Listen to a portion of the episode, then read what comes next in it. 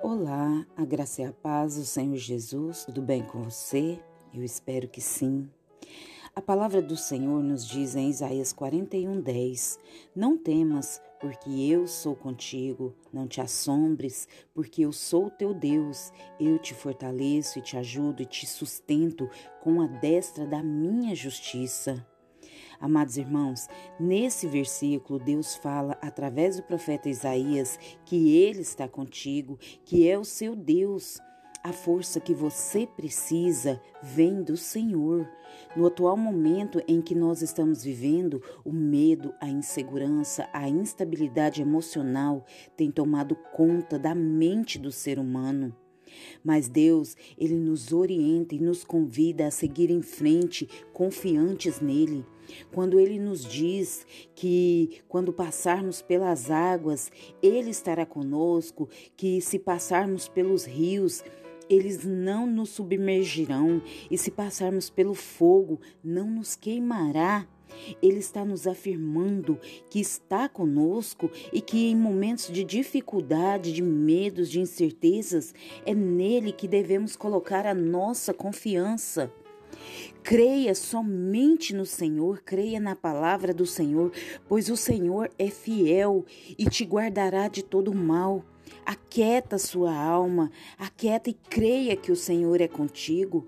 O inimigo, ele quer aproveitar a situação para te afastar da presença do Senhor, para te enfraquecer na sua fé, deixando você instável, abalado, temeroso.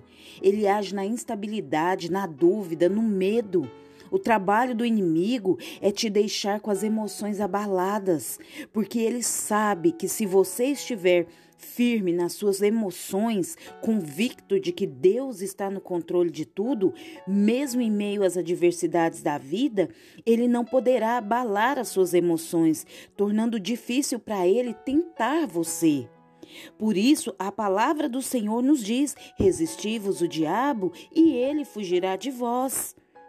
Porque quando você está alicerçado na palavra de Deus, você se torna forte, estável emocionalmente, firme nas suas convicções de que Deus tem um tempo certo para pôr um fim em toda e qualquer provação, todo e qualquer sofrimento.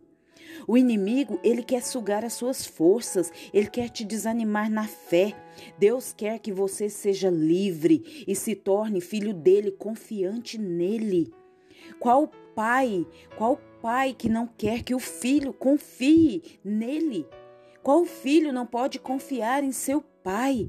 Eu sei que vemos muito, muitos casos de filhos que não podem confiar em seus pais, mas aqui a história é outra. Nós estamos falando do nosso Pai eterno. Nós estamos falando de Deus. E Deus, ele quer preencher é, é, de uma, ele quer te preencher de uma forma que transborde a presença dele.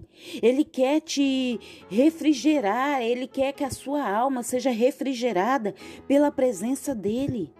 Então, eu quero te dizer né, nessa manhã, não sei qual horário que você vai estar ouvindo esse áudio, mas eu quero te dizer: entregue os seus fardos ao Senhor, entregue o seu caminho ao Senhor, confie nele e deixe que ele fará o melhor por você e para você. Amém? Eu espero que Deus possa tocar no seu coração e você possa entender que nós estamos vivendo momentos de uma guerra. E essa guerra, como a palavra do Senhor nos diz, ela não é, é, é ela não é carnal, é uma guerra espiritual, é uma guerra entre o bem e o mal. Então, escolha as armas certas para lutar, esteja preparado para a batalha, seja um soldado valente. Seja um soldado de linha de frente do Senhor. Você tem acesso à palavra de Deus. Use a palavra de Deus para se defender do inimigo, para defender a sua família do inimigo. Não permita que o inimigo venha colocar na sua mente que você é um fracassado, que você não vai conseguir vencer, que, que essas lutas vão te dominar. Não permita, porque não é isso que o Senhor quer de você. Não é isso. O Senhor quer que você vença o inimigo com a presença dele, com a palavra dele. Resista ao diabo e ele fugirá de você.